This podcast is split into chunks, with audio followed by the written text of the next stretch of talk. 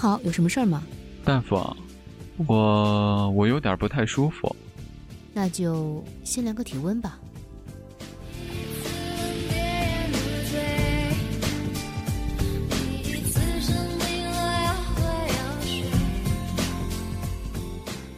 那个，你有一点低烧，三十七度八。什么？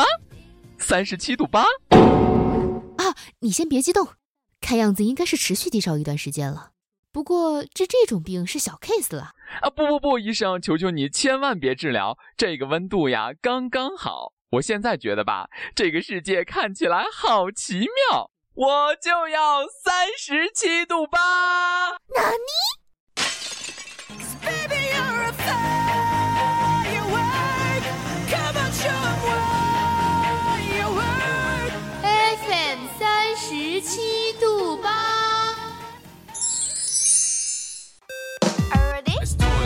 我是背包客，我是美食家，我是个诗人，我是 K 歌王，我是百事通，我是潮流女王。一点点喜欢，or is like 怎么不喜欢，or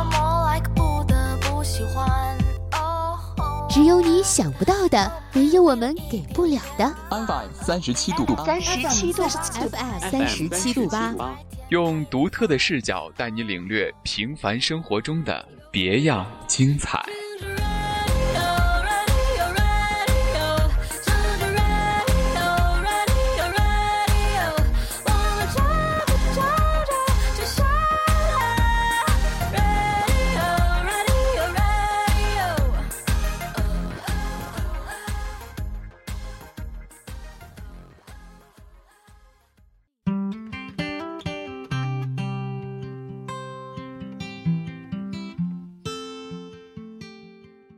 嗨，大家好，欢迎收听 FM 三十七度八网络电台，我是主播大恒。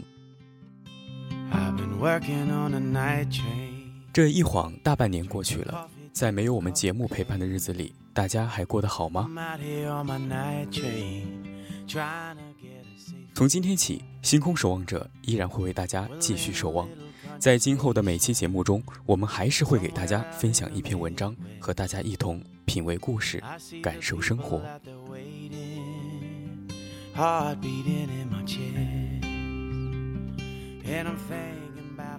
如果您喜欢我们的节目，欢迎您在荔枝或喜马拉雅电台上锁定 FM 三十七度八，同时您也可以关注我们的官方微博 FM 三十七度八网络电台，来了解我们的最新动态。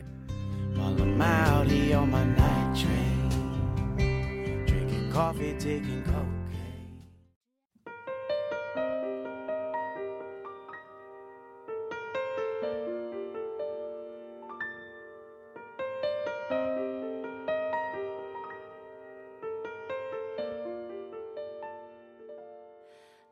转眼间又到高考了，记得去年高考前夕给大家分享过一篇短文，你凭什么上北大？一年过去了，这篇文章依然让我记忆犹新。曾经，高考对于很多人而言是人生的唯一出路。如今，时代的变化早已赋予了高考新的意义。但通过高考这一相对公平的途径去接受高等教育，也是越来越多的年轻人选择高考的最基本的理由。当然，高考的公平与否，也是每年在临近高考时大家谈论最多的话题之一。高考到底有多重要？如今的高考跟过去的高考有什么不同？接下来给大家分享一篇文章：当木匠还是上大学？看看三十多年前的年轻人面对高考时想了些什么。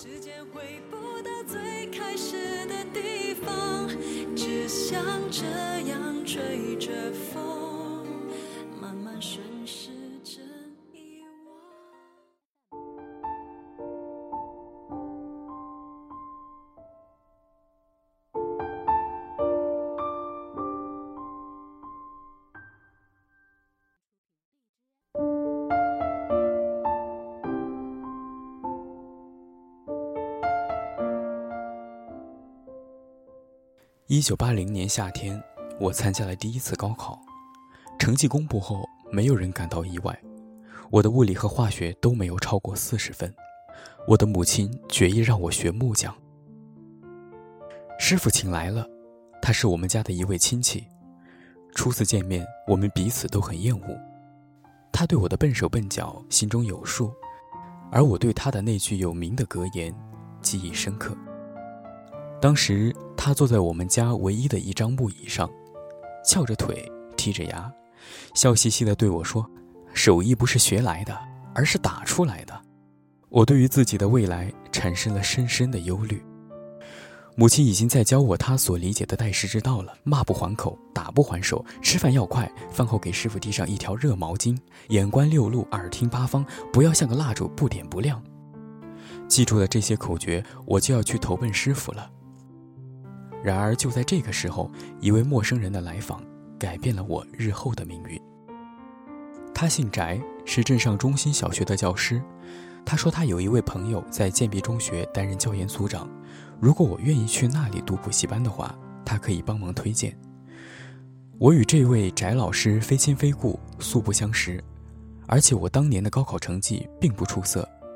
他是如何从众多的落榜生中挑中我，并挨家挨户一路寻访来到我们村的，至今仍是一个谜。我的母亲当即表示同意，这倒不是因为她对那所全县仅有的重点中学有什么清晰的概念。也不是因为她对于我能考上大学有任何具体的信心，而是来访者的盛情超出了她的日常经验和想象力，让她感到惊慌失措。我如此轻而易举地逃避了师傅日后可能的摧残，也没有什么理由感到不高兴。当我带着翟老师的亲笔信来到建壁中学的时候，事情远非我想象的那样顺利。翟老师的那位朋友在建壁中学并不是一言九鼎的人物。我能来建中读书的先决条件之一，就是语文、数学的高考成绩必须达到六十分，否则我也没有什么办法。他读完了我的信，皱起了眉头，把你的高考成绩单拿出来让我看看。成绩单让我给弄丢了。我回答说：“其实那张成绩单就在我的口袋里，无论如何，我不能将它拿出来。丢了。”他反问了我一句，眼睛盯着我看，似乎在判断我是不是在撒谎。那这样吧，你到县文教局跑一趟，他们那儿有存底，你去抄一份回来就是了。他给了我一张小纸片，上面写着县文教局的地址。我捏着那张小纸片出了校门，来到了马路边。看上去我有两个选择，往东约十五公里处是我的老家。我只要拦下一辆过往的汽车，就可以回到那里。假如我跳上三路公交车往西去，最终可以抵达镇江市，那是县文教局的所在地。两个选择都会指向同一个结果：我将不得不与学校做永久的告别，成为一名木匠学徒，每天给我的师傅搓上几条热乎乎的毛巾。我在路边徘徊了两个小时。最终选择了没有希望的希望，选择了垂死的挣扎，选择了延迟的判断，决定去做一件毫无意义的事情。我来到县文教局，正赶上下班的时间，传达室的老头把我给拦住了。我勉强做了一番解释，央求他只有一句话：现在下班了，你不能进去。这倒也好，反正我也不是非进去不可。这本来就是一件荒唐的事，我口袋里有一份成绩单的原件，却非要进去弄一份一模一样的抄件干什么？我正要离开那儿，一个声音从背后把我叫住了：“小鬼，你有什么事儿？”我看见一男一女两个人正朝门口走过来，女的梳着齐耳短发，男的夹着一只公文包。我说：“我想办一份高考成绩证明，现在下班了，你明天再来吧。”男的说：“他仍急急忙忙地往外走，我看我们还是替他办一下吧，反正也用不了多长时间。”女的说：“那位男的犹豫了一下，就站住了。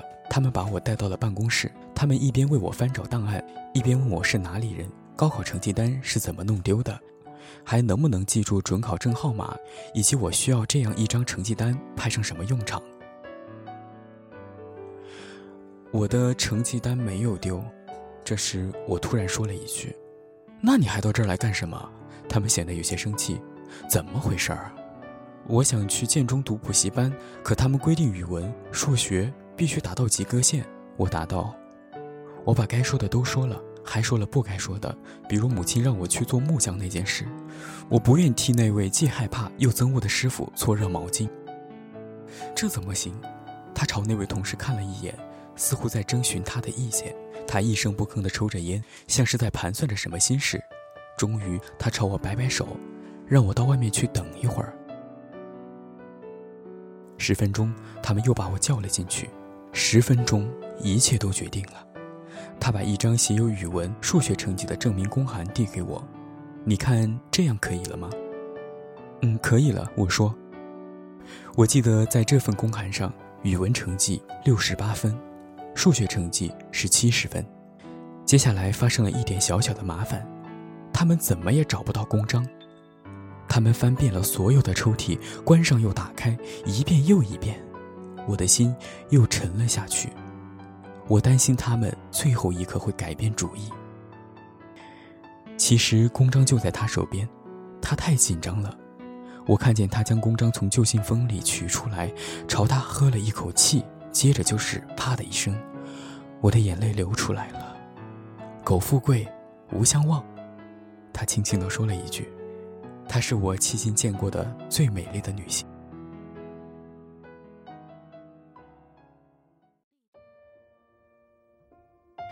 在建笔中学，我最害怕两个人，一个是校医，另外一个是教导处的罗主任。校医对我表示憎恶是有理由的，因为我屡屡通过自己生病这一锦囊妙计去折磨他的耐心。后来他甚至拒绝给我治疗，我只得穿过学校旁边那浮尘蔽日的发电厂厂区，去那儿的职工医院注射青霉素。至于罗主任，他那军人般高大结实的身材，具有摧枯拉朽魔力般的金属嗓音，恶鹰般的眼神，都让我不寒而栗。我每次在校园里遇见他，总要远远地站住，叫他一声“罗主任”，可他从来没有搭理过我，只是上上下下的打量着我。有时他已经走远了，却突然转过身来，再朝我看上两眼。莫非他从我身上看出了什么破绽？也许他已经发现我的入学成绩是假的了。这个念头很快的缠上了我，压得我喘不过气来。我几乎每晚都要梦见他有板有眼的宣读开除我的决定。当我把心中的沉重顾虑向一位同学和盘托出时，他立刻哈哈大笑起来。原来是这么回事儿，怪不得你成天心事重重的。你知道我是怎么混进来的吗？我没有追问他。他也终于没有说出答案，不过我总算可以卸去压在我心头上的大石头了。我原来学的是理科，对于历史、地理这两门新课完全不知如何下手。期中考试结束之后，历史老师把我叫进了办公室：“你这不是在考试，而是背书。我让你回答孔子的教育思想，你却给我来个什么孔子字仲尼，家中排行老二，人称孔老二，什么乱七八糟的，狗屁不通。”他气得口吐白沫，我的那张可怜的试卷也随即被他扔到了空中。经过他这一番调教之后，我的答题方法丝毫不见长进。期末考试时的背书功夫竟然可以精确到标点符号。他照例把我叫到办公室训话，不过他终于没有骂我，只是换了一副笑脸，轻描淡写的说：“你的记忆力倒也不得不让我佩服。”语文课最让人开心。老师是一位乡村宿儒，据说做过陶铸的秘书。第一课堂他就使我们大开眼界。我记得那天讲的是毕野的《天山景物记》，他读一段讲一段。我们怀疑他在上课之前是否预先看过课文，因为他一边讲一边满腹狐疑，最后甚至于气得破口大骂：“这算什么文章？竟然会选入教材，不可思议！”以我们当时的眼光看来，满纸烟云、辞藻华丽的《天山景物记》可称得上难得的美文。老师何至于如此动怒呢？选入那本教材的现代散文，除了毛泽东和鲁迅的，他不便妄加议论之外，几乎没有什么文章不被他批得体无完肤。而且他在上课时对文章的中心思想、段落大意和写作特色，从来不置一词，而对于某些毫无意义的枝节，却大加阐发。有一次课文中出现了“鱼翅”这个词，他突然神秘地对我们说：“同学们，你们有谁吃过鱼翅吗？”哈哈，没有吧？我呢倒是吃过两三回。开心过后，担忧跟着就来了。这种说书艺人信马由缰式的授课倒是让人赏心悦目，可高考怎么办？这是每一个削尖脑袋钻入剑中的学生必须面对的严峻课题。这种担忧很快就传到了那位老先生的耳中。不用担心，考卷总是人出的，再复杂的锁总有一把打开它的钥匙。没有什么好担心的，到时候我给你们做两套模拟试题，作文不出大问题，及格总是起码的吧？他这样解释了一番，随后又绘声绘色地考证起了韩信遭受胯下之辱的准确地点。转眼就到了一九八一年的夏天，六月份，整个镇江地区举行了一次据称难度超过高考的模拟考试，考试成绩对于考生本人严格保密。校方的用意再明显不过了。到了这个节骨眼上，骄傲和气馁都会葬送一个学生的前途。考试结束后不久，我在校园里又碰到了罗主任，他仍然是上上下下的打量我。这次我没有和他打招呼，他倒反而叫出了我的名字，把我吓了一跳。你的身体似乎不太好，他说。我已经注意你很久了，要补充营养。麦乳精要天天吃，吃不下也得吃，要多休息。书嘛就不要看了，放心回宿舍睡大觉。你想想看，高考虽说很难，但整个镇江市成千上万的考生，总不至于只录取两个人吧？他见我仍然站在那里发愣，就干脆对我说：“这次模拟考试你是镇江地区的第二名。”我回到宿舍之后，果然照罗主任的吩咐蒙头大睡起来。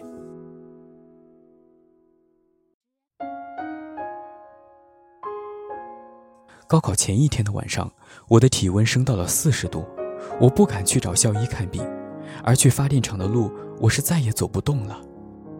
寝室里乱哄哄的，弥漫着汗臭和麦乳精的气味。考生的父母们正在给他们的儿子做最后的战前动员。我看见临床的一个考生，只穿着一条三角短裤，像个拳击手那样向空中挥动着拳头，嘴里念念有词：“拼了，拼了！”我知道自己明天上不了考场了，我的意志坍塌了。我忽然想起了母亲，想起了他让我去学艺的那个木匠师傅。我不再憎恶他了，当个木匠似乎也没有什么不好，干什么都行，反正我不想上考场了。我的每一根神经都已经断掉了。大约十一点钟的时候，罗主任来到了我的床边，他把校医也叫来了。他说：“养兵千日，用在一时。”他说：“不到长城非好汉。”他说：“自古无场外的举人。”我说：“让举人见鬼去吧，反正我是不考了。”这可不能由你说了算。”罗主任严厉地说。你的父母不在身边，现在得听我的。如果你明天上午仍然高烧不退，我也不会逼你。他让校医给我往静脉里注射了一针葡萄糖，又让人将我架到他的家中，逼着我当他的面喝下了三大碗的稀粥。现在我已无法回忆起这个夜晚是如何度过的，第二天早上我又是如何走进考场的。我只记得，当我从考场回到学校。罗主任正在门前生煤球炉，他又上上下下的打量我，对我说：“如果你想放弃高考，现在仍然来得及。”随后，我们都笑了起来。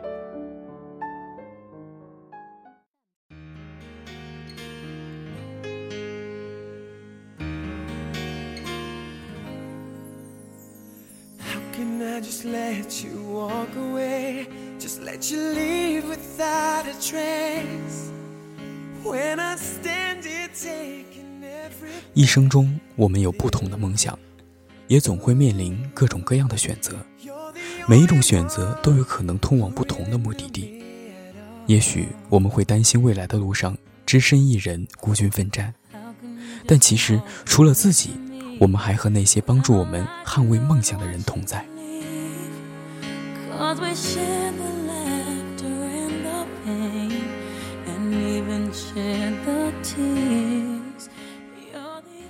好的，今天的星空守望者就到这里了。如果您喜欢我们的节目，欢迎您锁定 FM 三十七度八，同时您也可以关注我们的官方微博 FM 三十七度八网络电台。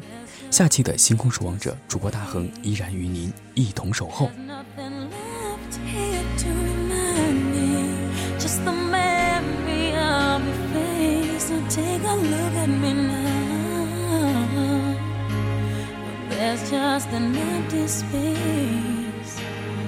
You coming back to me is against the odds, and that's what I've got face.